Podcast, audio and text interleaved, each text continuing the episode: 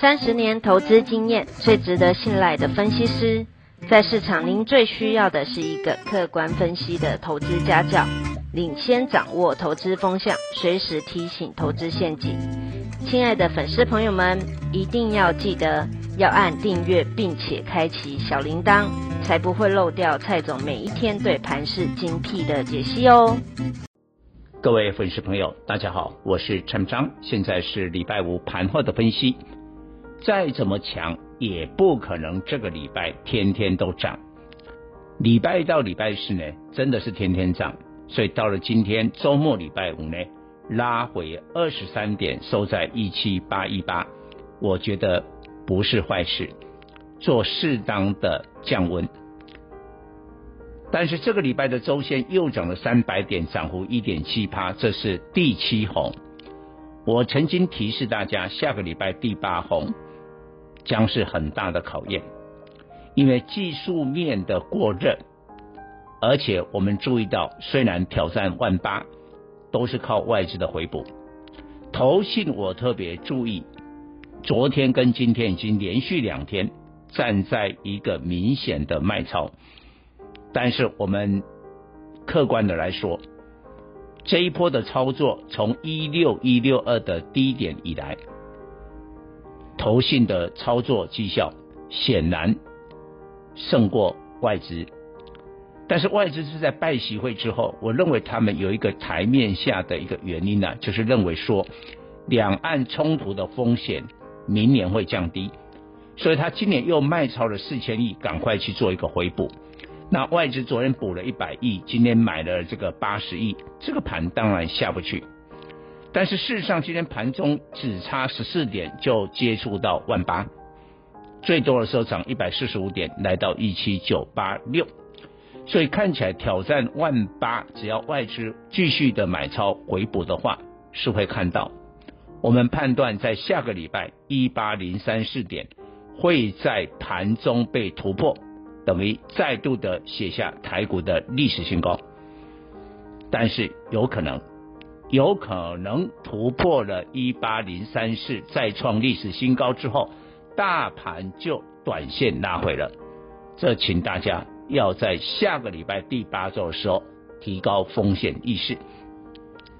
但是呢，我认为万八突破之后，虽然有短线的拉回，我们有信心。不是最后的结束，应该都还会再涨一段，涨到明年一月底农历年前。但是下个礼拜的万八到底谁是胡兵？你一定会讲电子呢？你看今天就是金元双雄，尤其是联电，呃，NVIDIA 的财报财测很好。那今天电子股的话，大家想说一定是台积电，但事实上跟美国股市不一样，昨天。台积电的 ADR 涨了三点八趴，明显大于联电的一点五趴。但是今天的现货反而是联电大涨三趴，台积电呃涨不到一趴。为什么？因为这个盘是要轮动的。然后你可以看 Amedia 的相关的股票，今天很明显的是从它的业务。呃，Media 是两个业务创下新高，这家公司才这么厉害。第一个是在游戏这个部分，今天我们看一下显卡的个股，技嘉、微星、印泰都在大涨。第二个部分，资料中心，包括元宇宙都要靠资料中心，所以今天伺服器像散热的建准大数涨停、奇鋐等等，还有伺服器代工的纬颖都表现不错。所以你看，股市就这么微妙。美国反映那一个部分，我们反映另外一个部分。但是今天跌在哪里？跌在这个礼拜礼拜四之前涨得比较多的金融，还有今天货柜三雄也拉了回来。但是我告诉你，假如台股的非电子这一块，你要看中国，那科技股当然要看美国。中国呢，现在恒大地产的财务危机似乎告一个段落，不会爆发。许家印哦，把自己的财产变卖来依助公司，所以中国股市今天涨了一趴，靠地产股大涨。而且他们最近已经跌了差不多一两个月的期货哦，今天都是翻了上来，PVC 还涨停，负镍涨了四趴，铁矿石啊这些都在反弹，所以第一个我们认为今天跌台股今天跌的金融，今天跌的货柜三雄，因为上海航交所本周的货柜轮运价指数第二周的小涨哈，第二周的小涨。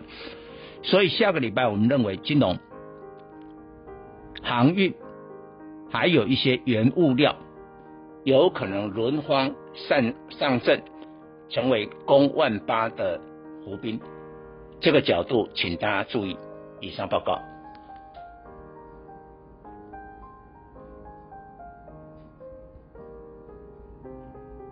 本公司与所推荐分析之个别有价证券无不当之财务利益关系。